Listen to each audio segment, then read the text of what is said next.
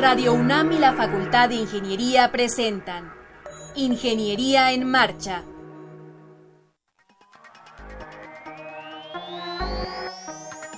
Un espacio dedicado a la divulgación del quehacer de la Facultad de Ingeniería. Ingeniería en Marcha.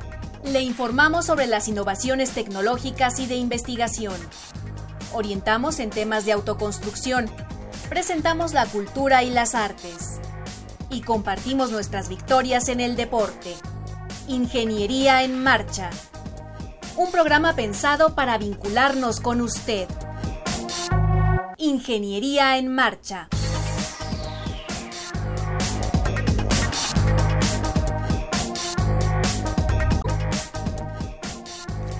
Amigos, muy buenas tardes. Los saludamos como, con el gusto de siempre este martes 16 de febrero de 2016. Este martes, pues de fin de semana atípico. Ale, está, pues, Hola, ¿por qué es atípico? Pues fue completamente. Ah, claro, claro, el anterior sí. Sí, el fin de semana estuvo rarísimo, ¿verdad? Sí. Así es. Entre Día de la Amistad, la visita del Papa, todas las Tráfico avenidas por todos lados. Así es, así Muy es. raro. Muy raro, pero bueno, nosotros muy felices de estar aquí en Ingeniería en Marcha, de comenzar el programa, eh, de decirles que este programa tiene una página web, la cual ustedes pueden consultar, es www.enmarcha.unam.mx y también si les gustan las redes sociales, pues pueden seguirnos a través de Ingeniería en Marcha en Facebook. Ojalá que nos estén sintonizando en la Facultad de Ingeniería mediante el circuito cerrado de televisión. Si es así, pues mandamos un saludo muy afectuoso a toda la comunidad de la Facultad de Ingeniería. Así es, ya es la tercera semana del semestre. Los alumnos están ya con sus grupos definitivos, activos, eh, en clases, empiezan las tareas, hasta empiezan algunos profes a dar fechas de exámenes. Bueno, el semestre ya entró ahora sí. Ahora sí, entramos con todo. Los invitamos a que, además de que se comuniquen con nosotros, que se queden en el programa. Vamos a tener las efemérides, como siempre, primeramente. Después platicaremos con integrantes del Centro de Negocios Universitarios sobre esta reciente agrupación estudiantil. Tendremos también un enlace telefónico con el maestro Sergio Cárdenas, director de la Orquesta Sinfónica Estanislao Mejía, también del programa, es director del coro Aesio Vialis. Platicaremos vía telefónica con el ingeniero Alejandro García acerca de Hacunam. Tendremos la novedad editorial, no se despegue.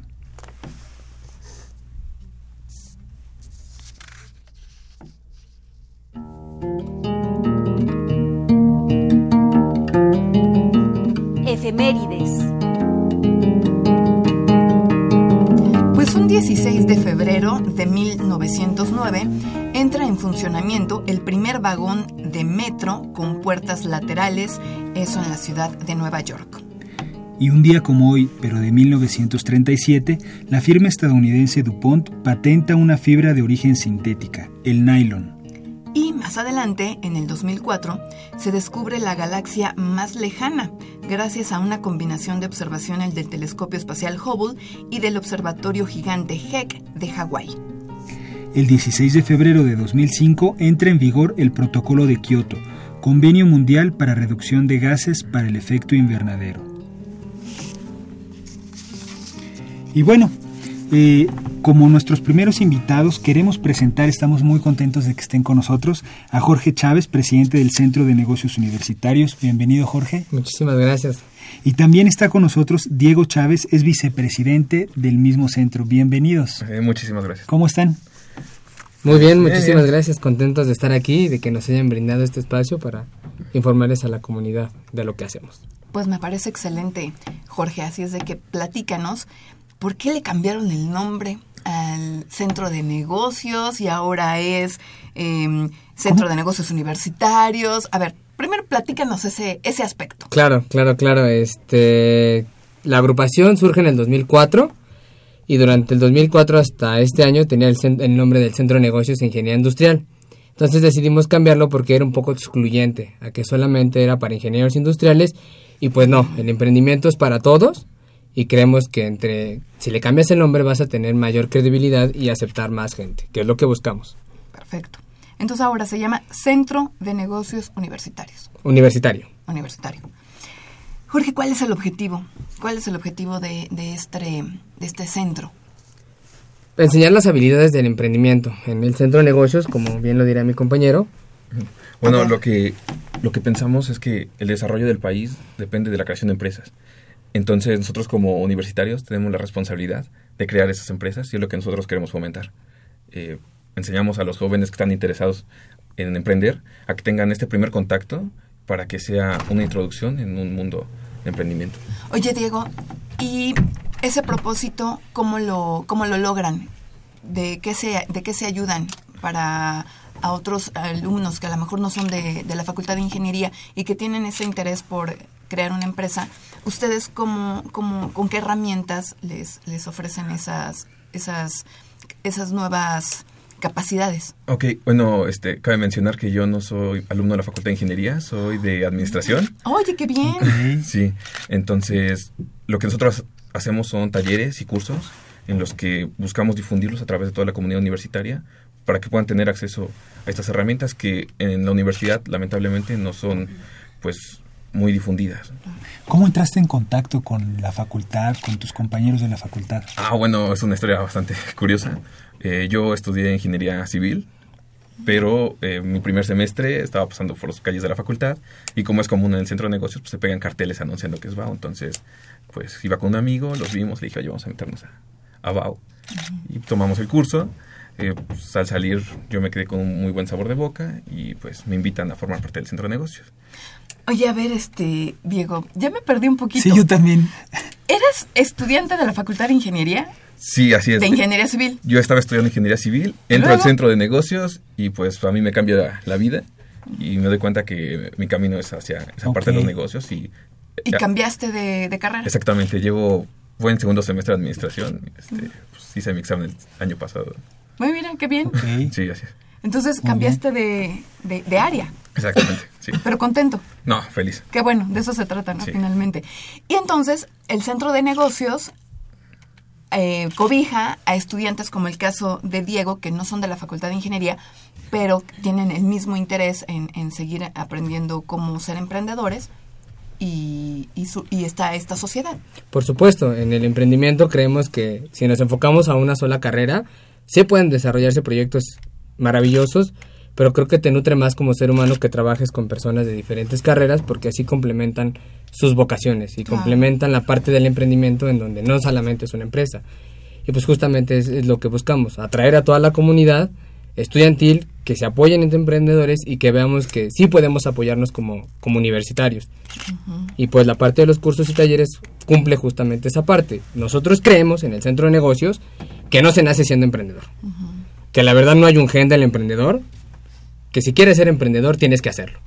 Entonces pues por eso ponemos a disposición cursos y talleres justamente pensando en esa en esa premisa, en donde no se nace siendo emprendedor. Pero ¿cómo le hace, cómo es el camino, cómo le hace un estudiante de la facultad o, de, o un, un estudiante universitario? ¿En dónde los encuentra? ¿Dónde se, do- do- ¿Cómo se inscribe? ¿Tiene que cumplir ciertos requisitos? ¿Cómo funciona? Pues no hay requisitos. Para emprender no hay requisitos, solamente Sí. se necesitan ganas. Y si tú lo que quieres es emprender, pues nos puedes buscar en el quinto piso del edificio Centro de Ingeniería Avanzada, en el cubículo 14. Trabajamos en colaboración con Innovunam y CETIEM. Y actualmente tenemos una célula que, que le pusimos la célula del emprendimiento en donde nos estamos enfocando al apoyo. El curso que nosotros este, ofrecemos es el Business Apprenticeware y es un simulacro empresarial que durante 12 o 13 sesiones, dependiendo cómo sea el semestre, damos este por cada sesión un tema importante que creemos que te va a ayudar a tu formación como emprendedor y que desarrolles esas habilidades. El Centro de Ingeniería Avanzada ahora ya eh, le pusieron letra, creo, ¿no? ¿Es el X? No, Eh, es el... creo que el X, ¿no? Me parece que es el H. El El X, sí, creo que sí es el Bueno, el es un edificio nuevo, es que está nuevo. en el conjunto sur de la Facultad de Ingeniería, un edificio alto, este blanco, Sí. eh, que tiene muchos cristales, es un edificio muy bonito. ¿Y ustedes tienen un cubículo ahí? Sí, ten- no como tal un cubículo, no es de nosotros, pero este Innovunam nos prestó un- un- uno de sus espacios para que nosotros ahí registremos a nuestros A lo- Participantes. Claro. Y recientemente entiendo que el Centro de Negocios Universitario está organizando algunos eh, cursos. Sí, claro, tenemos dos cursos pendientes. Tenemos el simulacro empresarial Business Apprenticeware, El BAU. el BAO, que comienza el 4 de marzo de 3 a 6 y termina el 27 de mayo. Y la primera sesión es inaugural, es abierta a todo el público y pues los invitamos a que vayan. Son, van a venir cuatro ponentes. Eh, va a venir el de Mediprint, Said Badwan. Va a venir eh, Diego de la Sancha, que es el de Apruébalos, ex miembro del Centro de Negocios. Edwin Moreno, que es columnista en Forbes. Y el de Fondeadora, Eduardo Suárez, a, a explicarnos qué es el crowdfunding y qué, qué es Fondeadora. Ok. ¿Y el otro curso? Ah, el otro curso es Finanzas Personales. Se llevará a cabo el 12 de abril. Lo estará dando el licenciado Mauro Mauro León. Eh, está enfocado en personas que quieran empezar a arreglar su vida financiera. Eso suena... suena que tiene capacidad de convocatoria. Sí. Arreglar la vida financiera. No, sí, genial. sí, sí. Eh, jóvenes, ¿quiénes son todos estos este, líderes del, del emprendimiento? Eh, ¿Saben un poquito de sus empresas? Pues para que la gente que, que esté interesada a lo mejor pueda asistir a esta primera reunión. De las personas que, que van a venir a nuestra... ah, la primera es Fondeadora. Eh, es una plataforma en internet en donde lo que haces por medio del crowdfunding, juntar dinero, subes tu proyecto a la plataforma y lo que haces es financiarlo. Eh, Surfing Digital es una plataforma igual en internet lo que lo que hace es enseñarte metodologías americanas del emprendimiento más o menos traducidas al español como es este organizaciones exponenciales debido a que Edwin tra- este, estudió en Singularity University entonces nos trae esa parte ¿qué es Mediprint? Mediprint surge del premio que da este CEFI surge esa empresa ahí ganó el primer concurso y los conocimos y nos dijeron que, que justamente nos, nos apoyaban y ellos se dedican a imprimir prótesis eh, en, una, en una máquina digital, en una impresora digital, impresora disculpen. 3D, sí. Y viene a prueba, la prueba lo que fue ex miembro del centro de negocios, lo que hace es una aplicación para que tú estudies eh, en la aplicación para que tú apruebes tus exámenes de ingreso a la UNAM o al Politécnico por medio de una plataforma. Si no tienes la disponibilidad o el dinero de pagar para un curso, lo hagas a través de esta plataforma, que es Mm, que es una muy buena idea y pues como les comento fue ex miembro del centro de negocios. claro, Diego de la Sancha. ¿Qué más tienen en puerta, eh, jóvenes? El- está el BAO, pero ¿tienen programada alguna otra? Tenemos pensado hacer un curso de creatividad hacia finales del semestre. Aún no tenemos una fecha definida, pero es un punto importante que queremos hacer. Asimismo, queremos hacer una reunión con todos los egresados de BAO para hacer una comunidad de, de emprendedores y que podamos compartir las ideas que, que han estado surgiendo. Oigan, los alumnos, por la experiencia que han tenido, los alumnos que asisten a estos cursos, ¿de qué carrera son? ¿Qué orientación tienen? Bueno, eh, hay de, de muchas carreras. Sí. Eh, recuerdo odontólogos, químicos, eh, eh, de matemáticas aplicadas, de la Facultad de Ciencias. Creo que no es una carrera definida. Sí predominan más administradores y ingenieros industriales, pero en realidad es las ganas que tenga de emprender cada, cada uno de ellos. Eso es lo que los identifica cada uno de los muchachos que van a- abajo. De hecho el semestre pasado tuvimos de maestría, Así es. De arquitectura y de ingeniería. Entonces no nos cerramos, no cerramos las puertas, la Ah. verdad. No, jamás eso. Si tú sabes algo y quieres compartirlo y un joven con iniciativa te puede ayudar, maravilloso. Sí, claro. Jóvenes, ¿dónde los localizan? ¿Tienen alguna página web, algún correo electrónico, redes sociales? ¿Cómo establece uno comunicación con el Centro de Negocios Universitario? Pues actualmente como decidimos cambiarle el nombre, solamente tenemos Facebook, es Centro de Negocios Universitario punto y Centro de Negocios Universitario. Nos encuentran en, en Facebook y pues en el edificio sí, en, el- en el cubículo 14, en el quinto piso, de 1 a 5 estamos para resolver cualquier duda. Perfecto. Y el 4 de marzo inicia este BAO. BAO, inicia BAO con los cuatro ponentes que les mencionamos. No se lo pueden perder, de ¿Hay que verdad. registrarse para acudir al BAO? No, no, no, no hay, no hay necesidad de que se registren. Va a ser en el Sotero Prieto. Pueden llegar, invitar a sus amigos. Es el auditorio, para la gente que no está muy familiarizada con la Facultad de Ingeniería, el auditorio Sotero Prieto se ubica en el conjunto norte. Sí, estoy No, bien? sur, sur, perdón, sur. en el conjunto sur de la facultad. Está muy cerca la Facultad de Contaduría, enfrente está la Facultad de Ciencias y luego está el anexo de Ingeniería. Sí, de hecho está, está enfrente de la biblioteca del anexo de ingeniería. Exactamente, sí. Exactamente. Al lado de la Leonardita. Exactamente. Jóvenes, pues les agradecemos muchísimo que hayan venido a Ingeniería en Marcha, que nos hayan platicado sobre las actividades que se van a llevar a cabo muy pronto en el Centro de Negocios Universitario. Pues que les vaya muy bien, que les vaya muy bien en, el BAU, por lo pronto el 4 de marzo, y que regresen más adelante a Ingeniería en Marcha y que nos digan cómo les fue, qué tienen en puerta, y con mucho gusto lo difundimos, ¿les parece? Así, muchísimas, muchísimas gracias. Muchísimas gracias. Nada que este agradecer, un gusto.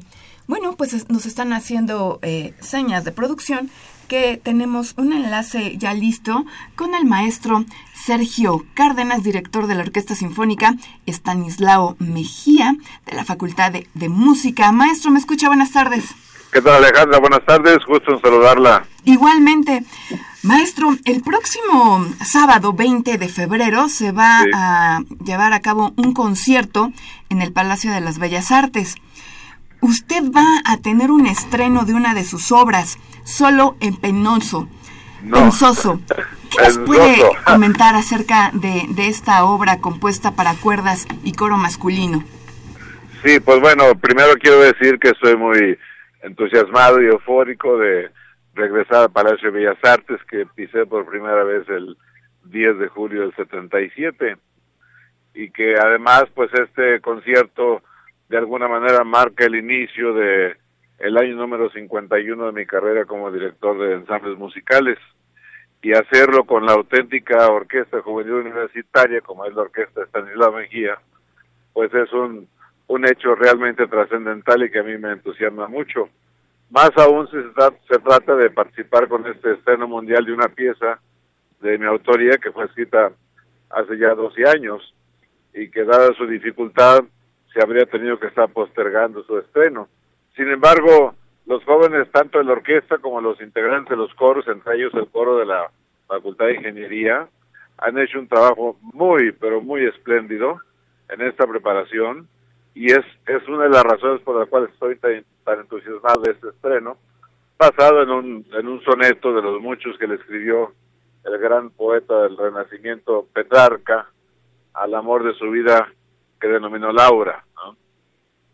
Esto me parece que es muy interesante porque además la obra pone muchos retos de diversa índole técnica, cultural y musical a los ejecutantes y es una obra que a mí en lo personal me remite mucho a mi época de aquellos años en que estaba yo muy activo en Egipto, donde fui llegué a ser director titular de la Orquesta del Cairo, la Sinfónica del Cairo, y encuentran en esta pieza se encuentran muchas citas ligeras de melodías de tipo arábigo, con los intervalos típicos de esa música que yo aprendí mucho a apreciar y, a entusiasmarme por su manera de, expresar su postura ante la vida. Maestro, ¿por, por, qué, ¿por qué dice que esta obra eh, solo pensoso es compleja? ¿Por qué es tan compleja? Mire, porque recurre a diversas técnicas que se conocen como técnicas del, de eh, la manera contemporánea de componer. Hay, digamos, secciones aleatorias, es decir, al azar, en donde tanto los integrantes de la orquesta como del coro deben tener una participación creativa a partir de ciertas ciertos módulos o de ciertas fórmulas musicales eh, que pueden ser cantadas, pueden ser manifestadas rítmicamente y que aparte de hacer todo este tipo de de acciones no muy comunes en, la obra coral o en las obras corales en general. Es decir, aparte también cantar de manera normal, por llamarle de alguna manera, se tiene que tener una participación muy activa del cuerpo con, con diversos ruidos y efectos que vienen a, a darle fuerza expresiva a lo que es el contenido de la composición musical. Esta obra la va a estrenar el 20 de, febrero en México. ¿La ha estrenado antes en algún otro país? No, Alejandra, se trata de un estreno mundial. En efecto. O sea, es la primera vez absoluta que, se va a tocar en público. Y pues que esto suceda en, en el tabernáculo de la cultura de México, pues es más que entusiasmante. Pero ya finalmente, ¿qué opina de que los alumnos de la Facultad de Ingeniería puedan participar en un concierto con la orquesta de la Facultad de Música. Pues yo creo que es un complemento maravilloso. En este caso, eh, se, enmarca en la edad reciente de la formación de coros, eh, ensambles vocales en distintas áreas de nuestra universidad. Y a mí me parece que a pesar de que no es la primera vez que, canta este magnífico ensamble tan entusiasta siempre, me parece que es importante que ahora lo hagan también con una obra que es estreno mundial y que nunca nadie en, en, el mundo pues ha tenido acceso a ella, no se ha cantado, no se ha tocado, ellos serán los que darán pues una nueva vida, serán los que darán la nueva vida, traerán al mundo pues, al mundo sonoro, esta creación de la nueva partitura. Maestro Cárdenas, le agradezco muchísimo estas palabras para el programa de radio de la Facultad de Ingeniería, Ingeniería en Marcha. Que haya mucho éxito el sábado 20 de febrero en el Palacio de las Bellas Artes a las 19 horas, ¿verdad? Sí, eso esperamos y nos da también enorme alegría saber que ya las localidades están agotadas. Pero se va a transmitir por streaming a través de la página del propio Palacio de Bellas Artes y a través de la pantalla gigante que está instalada a un costado del palacio. Pues ojalá que sea de, del agrado de todo el público esta, esta pieza solo e pensoso y que la gente que, que, asista al Palacio de las Bellas Artes lo disfrute enormemente. Eso esperamos todos, haremos nuestro mejor esfuerzo, Alejandra. Muchas gracias, muchas gracias al maestro Sergio Cárdenas, director de orquesta, compositor, director de coros y profesor. También es articulista, ha escrito libros, traduce poesía, en fin, un gran promotor de la cultura en nuestro país. Gracias. Para conocer las novedades editoriales que se publican en nuestro país, no te puedes perder la Feria de los Libros. Escúchalo todos los lunes a las 14 horas por el 860 de AM.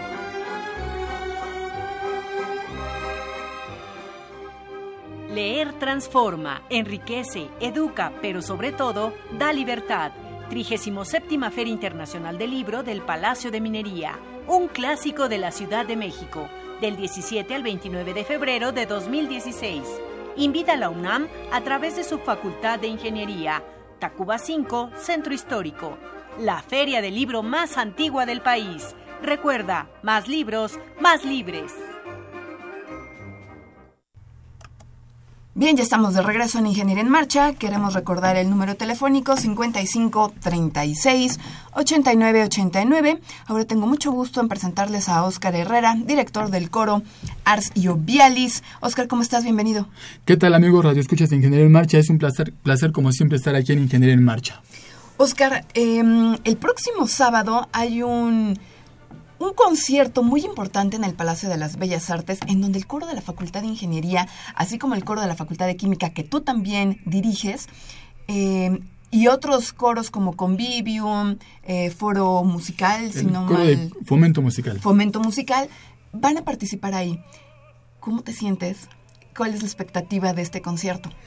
Bueno, la expectativa es maravillosa, es un honor eh, para los muchachos de los coros universitarios participar en un concierto de esta naturaleza, eh, pero al mismo tiempo es una responsabilidad, porque desde hace muchos años que el coro de la Facultad de Ingeniería ha sido, ha sido invitado a, cantar en conciertos con la orquesta de la Facultad de Música, pues ha sido muy bonito, pero al mismo tiempo es una responsabilidad tremenda.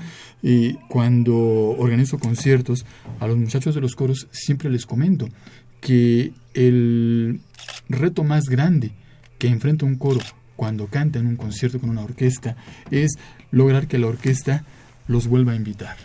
Son muchos detalles, ¿no? En lo musical, en la disciplina. Y cuando una orquesta queda a gusto con el coro, seguramente lo va a seguir invitando a futuros conciertos. Y ese ha sido el reto que hemos manejado siempre con el coro de la facultad.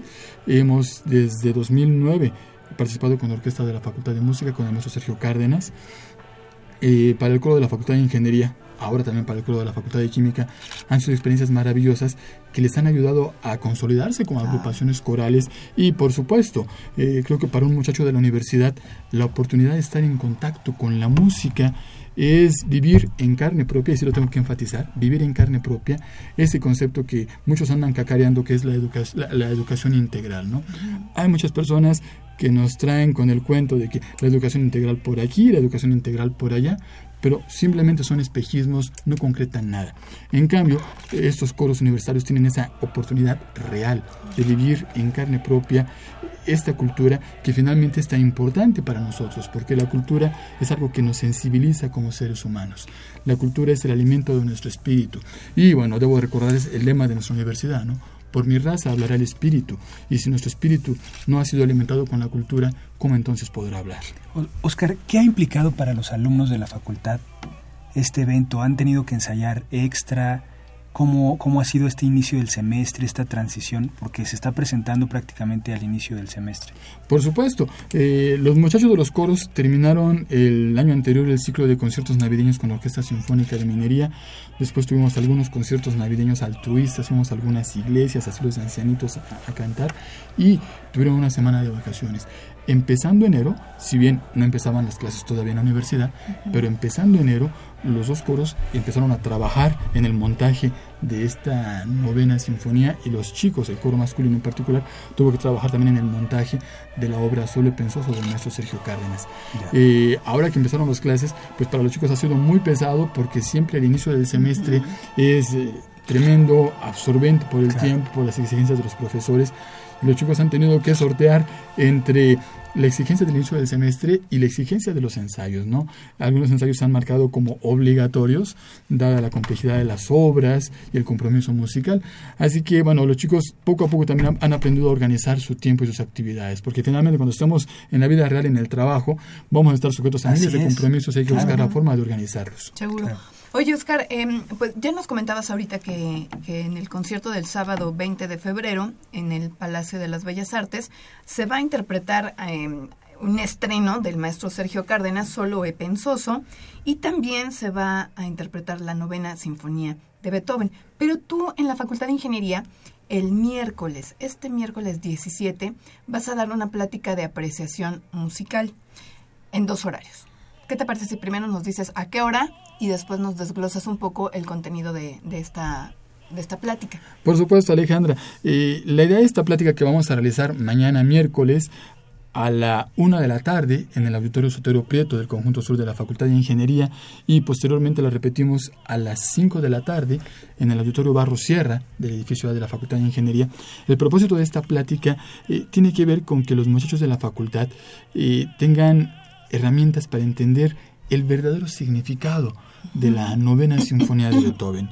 Y tal vez cuando estuvimos en secundaria, seguramente todos recordarán que tocábamos la flauta dulce y nos atiborraban nos hacían repetir hasta el cansancio el ta ta ta ta ta ta ta ta ta ta ta y bueno yo en lo personal alucinaba las condenadas flautas repite y repite ese himno también eh, muchos recordarán ahorita que escucharon la melodía eh, los que tienen más de 40 años seguramente se van a acordar de del cantante Miguel Ríos que tenía su famoso himno la alegría Escucha, hermano, la canción de la alegría, el canto alegre del que espera un nuevo día. Pero bueno, mucha gente se quedó nada más con esa idea de la novena sinfonía, que es simplemente lo que escuchamos en la flauta o lo que escuchamos a Miguel Ríos cantando. La novena sinfonía de Beethoven es una obra trascendental, es una obra maestra, porque no ha perdido, a pesar de que ya han pasado más de 200 años, no ha perdido su, su mensaje, su vigencia. Una obra maestra podemos evaluarla en función del tiempo. Si esta obra trasciende las fronteras del tiempo y la distancia, seguramente es una obra maestra debido a que su contenido, su mensaje se mantendrá vigente, no importa cuántos años, cuántos siglos pasen. Eh, el mensaje muy particular de la novena sinfonía tiene que ver con un mensaje de la libertad. Y sí, tal vez para muchas personas puede sonar un poquito extraño. Muchas personas se sorprenden de que un sordo hubiera compuesto una sinfonía. Y ciertamente Beethoven, como cualquier persona que enfrenta la sordera, sufrió mucho, tuvo que sobreponerse a muchas dificultades. Pero para un músico, para un compositor académico que estudió y que tenía la habilidad de componer todo en su mente, la sordera no fue ningún obstáculo. Él cuando componía se encerraba y en su mente colocaba las notas, en su mente las instrumentaba y en su mente el mismo Beethoven escuchaba cómo debería de sonar su sinfonía. Así que nada más era la tarea de ponerse a escribir la obra. Y bueno, decía, muchas personas se sorprenden con esto. Eh, no es un milagro que un sordo hubiera compuesto una sinfonía. Beethoven, por supuesto, un genio. Y volviendo a lo que les decía del verdadero mensaje de la novena sinfonía, eh, el contexto en el que la obra fue compuesta eh, nos remite a, una Europa que estaba subyugada por Napoleón. Cuando Napoleón eh, empezó a rebelarse ante la monarquía, Beethoven admiró mucho a Napoleón. Pensaba que Beethoven iba a derrocar a todos los reyes y quería que los hombres se libraran de ese yugo de la monarquía. Incluso Beethoven le estaba escribiendo una sinfonía, la tercera sinfonía, que originalmente se iba a llamar la Sinfonía Bonaparte. Sin embargo, cuando Napoleón, conquistando Europa, se autoproclamó emperador, Beethoven se decepcionó mucho. La dedicatoria que tenía la tercera sinfonía fue rasgada por el mismo Beethoven y en lugar de que dijera Sinfonía Bonaparte, se quedó simplemente como la Sinfonía Heroica, a la memoria del que fuera un gran hombre. Más adelante, Beethoven escribió con un seudónimo canciones de burla hacia Napoleón. Y en medio de esta represión, en medio de esta situación tan difícil que vivía Europa, esclavizada por Napoleón, muchos intelectuales empezaron a sacar y a transmitir poco a poco mensajes de libertad.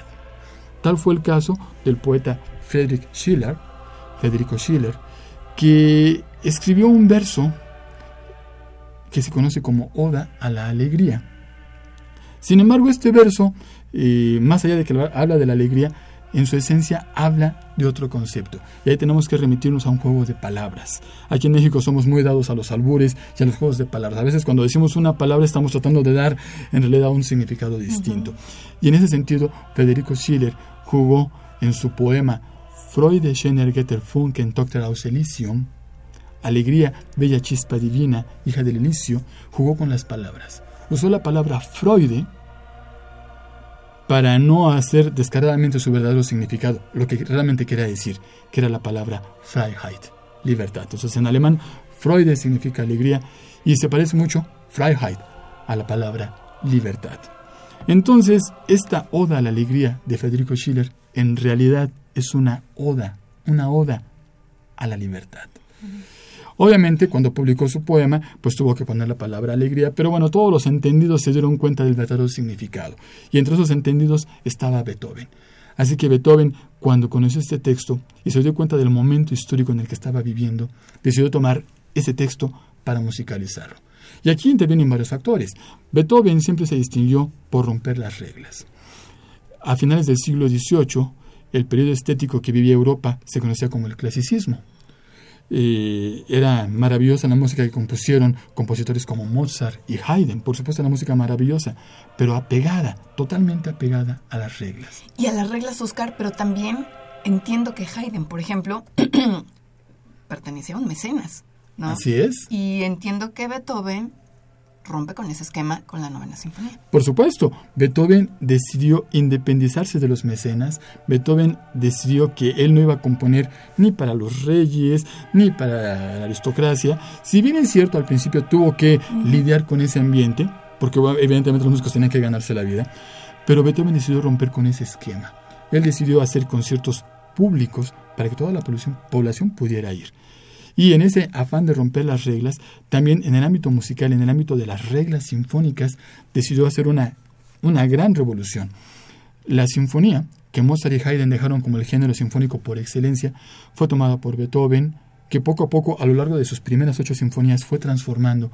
Pero llegando a su novena sinfonía, Beethoven cambió nuevamente el esquema. Decidió usar voces humanas en una sinfonía, algo que nadie, nadie había siquiera se había atrevido. Y para musicalizar en esa sinfonía un texto que le llamó mucho la atención. Me refiero al texto de Schiller. Entonces Beethoven en su novena sinfonía incluye voces humanas rompiendo las reglas y presenta este maravilloso texto, esta oda a la alegría, oda a la libertad de Federico Schiller. Ese es el origen de la novena sinfonía y durante mucho tiempo, pues la gente, bueno, la ha disfrutado, ha sido maravillosa esta sinfonía. Tal vez eh, la primera vez en la historia en que la sinfonía, tanto el texto de Schiller como la música de Beethoven, se interpretaron con su significado real, fue en 1989, cuando cayó el muro de Berlín.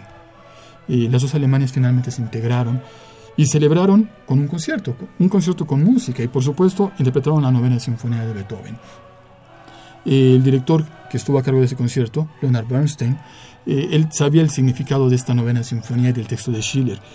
Y en ese concierto histórico, los coros interpretaron la obra cantando, diciendo, en lugar de decir Freude, alegría, dijeron Freiheit, libertad. Entonces creo que este es un momento histórico también para toda la humanidad. ¿no? Cuando cae el muro de Berlín, la forma en que esta novena sinfonía de Beethoven se interpreta con su verdadero significado, esta oda, este himno a la libertad. Claro. Oscar, em, ¿cómo, ¿cómo, fue el recibimiento de, de esta novena sinfonía la primera vez que se estrena? Sabemos que con algunos músicos no les va muy bien. ¿Cuál fue el caso de Beethoven cuando se estrena por primera vez la novena sinfonía? Bueno, e, e, el caso del estreno, tanto de esa sinfonía como de esas obras de Beethoven, eh, fue muy conflictivo, porque los músicos lidiaban y batallaban mucho con Beethoven. Beethoven escribía cosas en sus sinfonías, en sus conciertos, a las cuales los músicos no estaban muy acostumbrados. Y muchas ocasiones las orquestas que tocaban con Beethoven terminaban boicoteándolo porque más allá del margen que podía tener Beethoven, los músicos enfrentaban situaciones complicadas, pasajes muy difíciles de interpretar. Eh, la gente adoraba a Beethoven, la gente en Viena adoraba a Beethoven, y más allá de que la gente estuviera muy en contacto o no con la música, Beethoven era un personaje maravilloso en Viena. Eh, algo que decido mencionar del estreno es que la soprano que en su momento interpretó eh, la novena sinfonía en el estreno de, esta obra, eh, Henriette Sontag, eh, con el paso del tiempo emigró al nuevo continente. Henriette Sontag estuvo aquí en México. Y para referencia histórica les diré que Henriette Sontag participó en el estreno del himno nacional mexicano. Eh, que también bueno, fue una cuestión bastante eh, polémica, porque cuando se hizo el concurso para elegir el himno nacional mexicano, pues hubo muchas dudas de si debía o no ganar tal o cual composición. Pero bueno, no, no quiero meterme en camisa de once varas con este tema. Eh, pero sí debo mencionar que en ese estreno del himno nacional mexicano estuvo Henry Sontag. Más aún, quiero comentarles a los amigos Radio Escuchas de Ingeniería en Marcha que a Henry Sontag la llevaron pues a comer no sé, carnitas, taquitos, le entró con ganas a toda la, alegría, a toda la gastronomía mexicana. Y lamentablemente, Henry Sontag se enfermó de cólera y murió aquí en México. Una anécdota muy bonita. Eh, hace muchos años leí en un libro maravilloso que se llama La música por dentro, que escribió el maestro Jorge Velasco, que fue el director fundador de la Orquesta Sinfónica de Minería y que eh, en su momento conocí en persona y fue una persona maravillosa de quien aprendí mucho. El maestro Jorge Velasco, en este libro que se llama La música por dentro, eh, relata que en su juventud, él investigando, descubrió el paradero de Henriette Sontag. Se enteró que había muerto aquí en México y que estaba enterrada en el Panteón de San Fernando, allá por la Alameda. Jorge Velasco, que en su juventud en su cartera tenía dos retratos, el de su novia y un retrato de Beethoven también, fue con un ramo de flores, fue a recorrer el panteón de San Fernando buscando cada lápida, lápida por lápida, pero no logró encontrarla. Con el paso de los años, investigó más y descubrió que sus familiares de Henry Sontag en su momento después trasladaron el cuerpo y actualmente Henry Sontag está sepultada en Koblenz, en Alemania. Mm, mira. Entonces imagínense, ¿no? Entonces, bueno, eso es una pequeña advertencia para quienes les gustan mucho los taquitos, las garnachas, cuidado. Pero Sobre bueno. todos los extranjeros, ¿no? Que no sí, están claro, que no están preparados. Sí, sí. Así es. Pues bueno, a grandes rasgos, este es un panorama de lo que vamos a presentar eh, mañana en la plática. Mañana tendré mucho material audiovisual, tengo unos videos maravillosos, eh, biográficos. Vamos a hablar también de los amores imposibles de Beethoven y todo esto lo vamos a ver en las pláticas que presentaremos mañana en la Facultad de Ingeniería. Les repito, amigos, va a ser a la una de la tarde en el Auditorio Sotero Prieto del Conjunto Sur de la Facultad de Ingeniería, conocido también como el Anexo de Ingeniería, y va a ser a las 5 de la tarde en el Auditorio Barro Sierra del edificio A, conocido también como edificio principal de la Facultad de Ingeniería. Tendremos esta plática de apreciación musical de Beethoven, hablaremos de muchos detalles. Si quieren conocer a Henry Sontag, tengo retratos maravillosos de Henry Sontag. ¿Estaba guapetona, Oscar? Bastante, bastante. O sea, pobre Beethoven sí lo traía, pero mal. Pues no, no, hasta donde sabemos no hubo un amorío entre Beethoven y Henry Sontag, pero sí mañana en la plática les hablaré de los amores imposibles de Beethoven, de las especulaciones acerca de que Beethoven pudo haber tenido un hijo, pero bueno, eso lo platicaremos mañana. Perfecto. Eh, fíjate, Oscar, que desde Iztacala, Imelda Pérez llamó por teléfono y nos dice que si en el coro de la Facultad de Ingenierías aceptas a gente con experiencia acumulada y que desde luego no es de la Facultad de Ingeniería. Imelda Pérez desde Iztacala. Bueno, por supuesto, el coro de la Facultad de Ingeniería eh, en su gran mayoría está integrado por alumnos, profesores de la Facultad de Ingeniería, pero tenemos también las puertas abiertas. A lo largo de nuestra historia hemos tenido alumnos de prácticamente todas las facultades y profesores de todas las facultades de la universidad. Este, adelante, puede contactarme en la página que tenemos en internet, que es www.ingeniería.unam diagonal, eh, luego un grabado que se llama tilde, es el gorrito del año, entonces punto mx diagonal tilde corofi. O bueno, más fácil, eh, metas internet y en un buscador le pone Coral Ars Jovialis y con eso va a encontrar la referencia del coro de la Facultad de Ingeniería. Ahí puede contactarme por correo en la, en la página para ver si podemos contactarnos y hacer una audición. Claro, mira, ella nos pone aquí que es egresada de la ENEP Iztacala. Ah, no importa, bueno, ahí habrá que ver qué tan lejos vive para que venga a Ciudad Universitaria. Claro. Pero sí, a lo largo de nuestra historia hemos tenido muchachos eh, de la FES Zaragoza, de la FES Iztacala, de la FES Cuautitlán, de la FES Acatlán, que en su momento han estado cantando en el coro de la Facultad de Ingeniería y a pesar de que viven muy lejos, se dan una vuelta hacia su para ensayar con el coro de la facultad. Qué maravilla. Regresando al próximo sábado 20 de febrero, Oscar, nos decía el maestro Sergio Cárdenas que las localidades están agotadas. Sí, efectivamente. Y es un programa muy atractivo siempre que se presenta la novena sinfonía de Beethoven. Pues es una obra que le gusta mucho a la gente y espero que ahora que todo el mundo conozca que es un verdadero significado de libertad, les guste más todavía lo referente a esta obra y escucharla. Eh, también tiene que ver con que el Palacio de Bellas Artes pues no tiene tanto aforo como la sala Nezahualcóyotl. En la sala Nezahualcóyotl este, caben cómodamente sentadas 2.177 personas y en el Palacio de Bellas Artes apenas 1.200 personas. Ya. Entonces ya no hay boletos, pero como les decía nuestro Sergio Cárdenas, va a estar eh, vía internet o en las pantallas gigantes allá afuera del Palacio de Bellas Artes.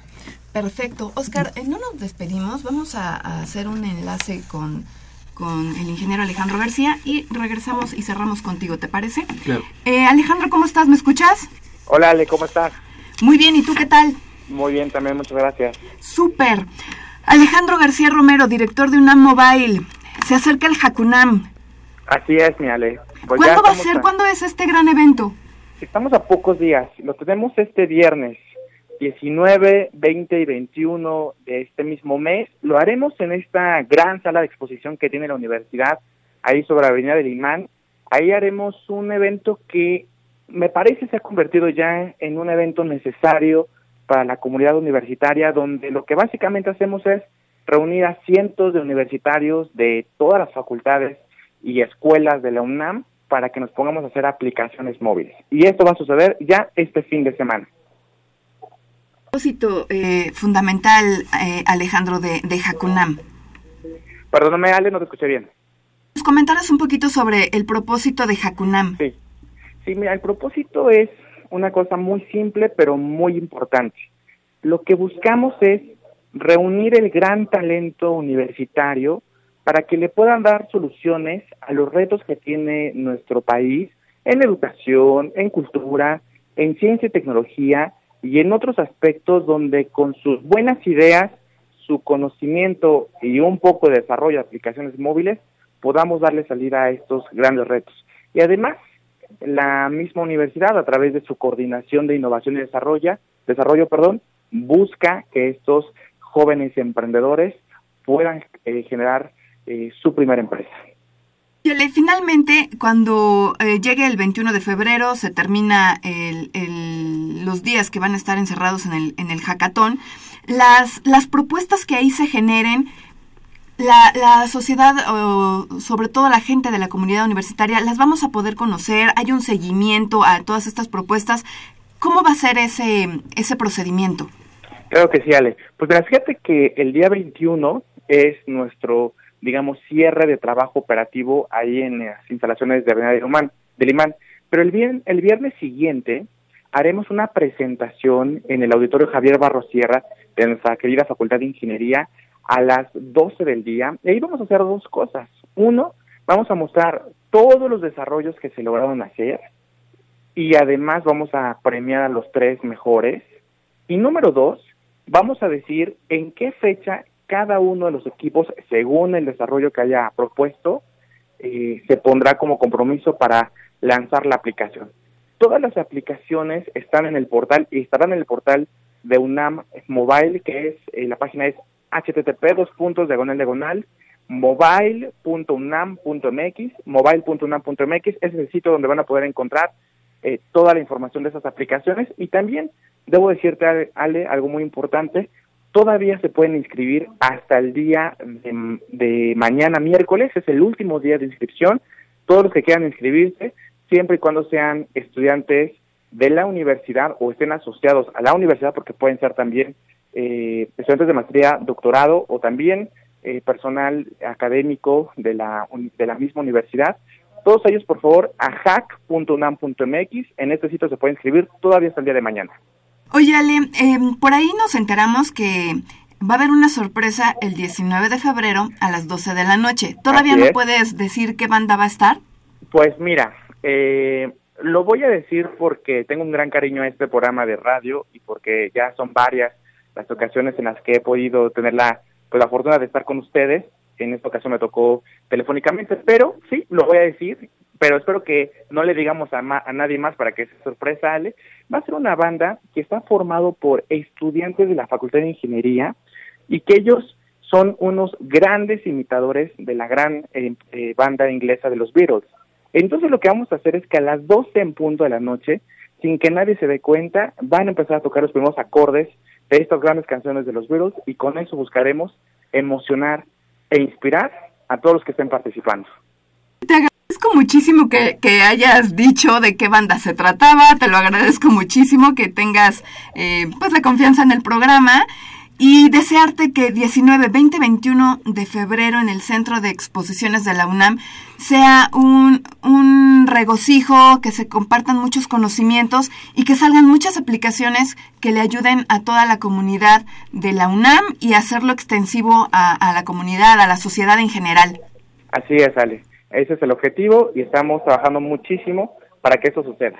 Te lo agradezco muchísimo, que sea una gran, gran jornada este jacatón eh, UNAM. Claro que sí, Ale. Gracias, un abrazo, Ale. Hasta luego, gracias a todos. Gracias, gracias. Bueno, pues no se lo pierdan, 19, 20 y 21 y además todavía se pueden inscribir en www.hack.unam.mx. Y pues estamos de regreso, Rodrigo, seguimos platicando. Sí, así es. Eh, nos, estaba, nos quedamos en el anuncio de la plática de mañana, lo volvemos a recordar para el auditorio, es a la una de la tarde, si mal no me equivoco, en el auditorio Sotero Prieto. Así es. Y a las cinco de la tarde en el Barro Sierra.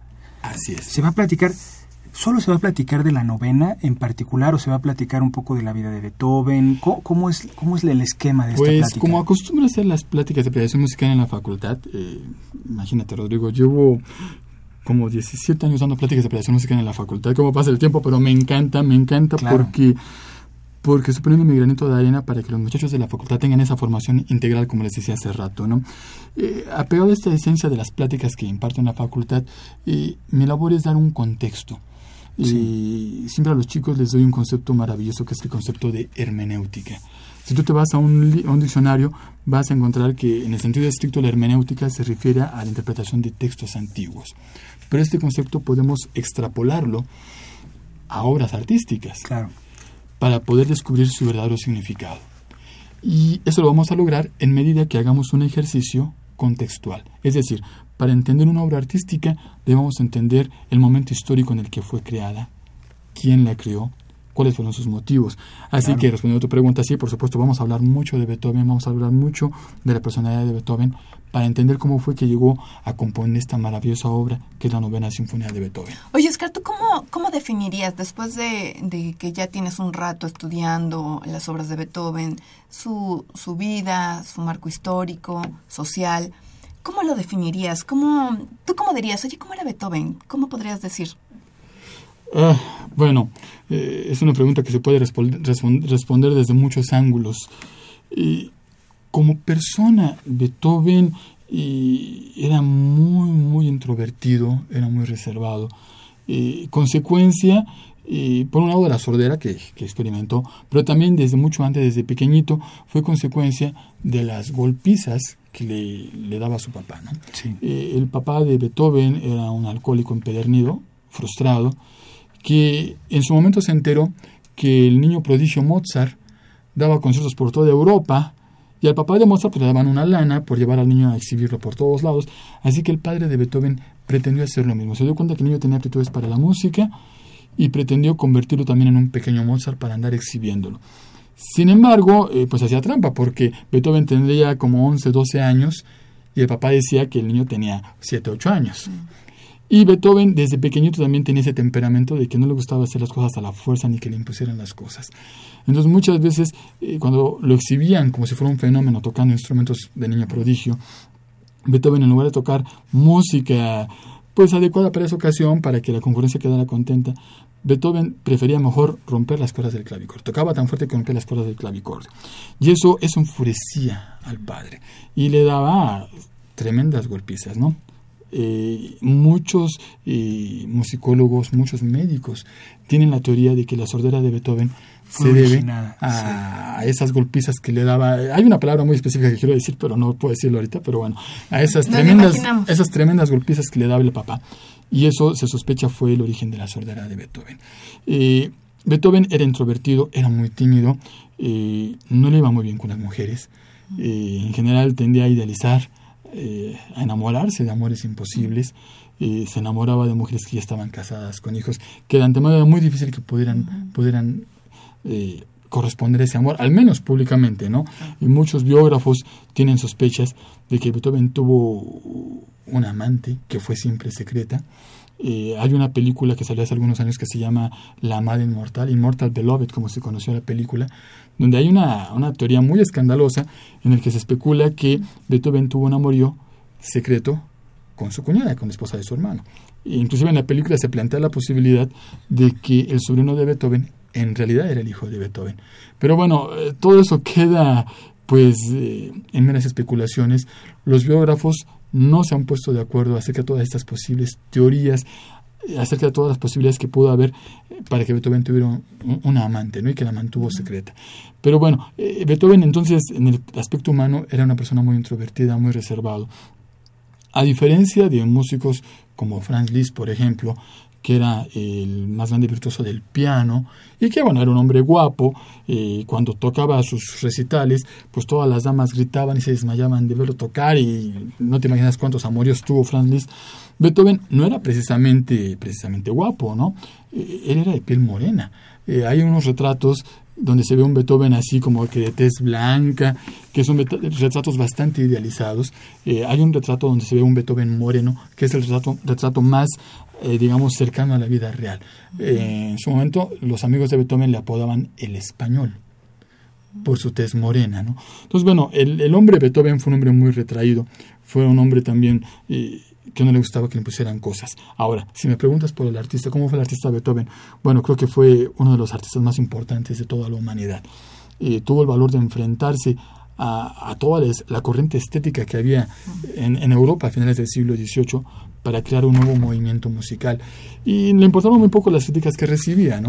Cuando compuso su sonata patética, eh, es una obra que muchos musicólogos coinciden en que fue una obra que revolucionó la música, porque ahí abiertamente empezó a romper las reglas de la composición de una sonata, y recibió críticas, muchos de sus amigos le dieron la espalda, pero él siguió adelante, ¿no? Y, y qué bueno, qué bueno porque él transformó la música, él transformó al mundo con esa actitud. Claro. Oscar, eh, se nos está acabando el, tiempo. Te agradecemos muchísimo que hayas venido al programa, que nos hayas dado este panorama eh, general de, la personalidad de, de Beethoven. Que mm, sea un gran éxito el concierto del día 20 de febrero. Y eh, pues eh, nos escucharemos más adelante, ¿te parece? Claro que sí, ojalá podamos venir más adelante a platicar, amigos Radio Escuchas. Les adelanto que tendremos para finales de este mes eh, un concierto muy interesante en la Facultad de Ingeniería. El lunes 29 estará en el Auditorio Barro Sierra un ensamble de ocho violonchelos que son alumnos del maestro Vitaly Romano, primer chelo de la Orquesta Sinfónica de Minería. Y también esa misma semana, el jueves 3 de marzo, tendremos un ensayo abierto de la Orquesta de Cámara de Minería en el Auditorio Barro Sierra. Espero poder venir más adelante para platicarle los detalles e invitaros a estas actividades musicales en la Facultad de Ingeniería. Por supuesto, Oscar. Muchísimas gracias. Muchas gracias, Oscar. Alejandra Odette Pliego Martínez. Una introducción a la programación lineal multiobjetivo Como parte de las actividades de la División de Ingeniería Mecánica e Industrial, se ha llevado a cabo el desarrollo de material didáctico y de divulgación a través de la elaboración de una serie de cuadernillos de difusión, así como apuntes que complementen la bibliografía de los cursos de la facultad. En este material se pretende dar una introducción a la programación lineal multiobjetivo para el caso continuo que permita resolver problemas en la ingeniería de sistemas que requieran optimizar varios objetivos simultáneamente.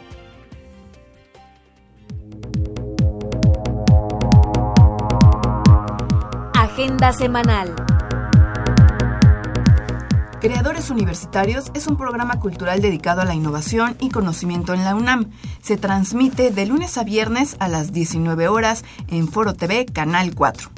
La División de Ciencias Sociales y Humanidades organiza la plática de apreciación musical Beethoven y la Novena Sinfonía, que se realizará el miércoles 17 de febrero a las 13 horas en el Auditorio Sotero Prieto, ubicado en el conjunto sur de la facultad. El 17 de febrero se inaugura la 37 Feria Internacional del Libro del Palacio de Minería, que te ofrece una gran oferta cultural como presentaciones de libros, exposiciones, conferencias, actividades culturales y mucho más. Los esperamos en Tacuba número 5 en el Centro Histórico. La División de Educación Continua y a Distancia organiza el curso en línea gratuito Cómo, cómo autoconstruir tu vivienda. Si desean mayor información, consulten la página www.minería.unam.mx. Reflexiones Cósmicas es la exposición pictórica de la artista plástica Carolina Cruz Morales, que se estará exhibiendo hasta el 15 de marzo en la Galería de la Biblioteca Enrique Rivero Borrell. Y bueno, nada más comentarle a, nuestros amigos, eh, Rodrigo, que ya se va a inaugurar la, la Feria del Libro se inaugura el día de mañana. mañana 17 se inaugura. Entonces, a las personas que estén interesadas en asistir, les recordamos que eh, la entrada es de lunes a viernes a las 11 de la mañana, de 11 a 21 horas, los sábados y domingos de las 10 a las 21 horas es cuando está abierta la, la feria. La entrada cuesta de lunes a viernes 15 pesos y sábados y domingos cuesta 20 pesos. El tiempo se nos está acabando, se nos está acabando y queremos aprovechar estos minutitos que nos quedan para saludar a nuestros amigos que nos siguieron por redes sociales. Está Diana Ramos, Omar Sánchez, Rubén García, José Luis, Lita Contreras, Crisóforo Torres, Raúl López, José Gavino Piña, Bertonado, Martín Bárcenas y Víctor Hugo Hernández. Muchísimas gracias por estar en contacto con nosotros. Eh, Sandra Corona estuvo aquí apoyándonos, nos tiene bien al pendiente de cómo nos están eh, siguiendo en el programa. Y, bueno. Y también vía telefónica, ah, gracias a Imelda Pérez y también a Elizabeth Solórzano. Ahorita vamos a comentar tu, tu pregunta con los chicos del Centro de Negocios. Gracias por lo pronto, muchas gracias por haber estado con nosotros, muchas gracias a Pedro Mateos en la producción del programa, a Sandra Corona en las redes sociales, a José Luis Camacho en la página web, gracias a eh, Socorro Montes en los controles técnicos, a Melisa Rivera Mota y a Miguel González Villa, Villarruel en la asistencia telefónica. Muchísimas gracias, nos escuchamos hasta el próximo martes. Radio UNAM y la Facultad de Ingeniería presentaron Ingeniería en Marcha.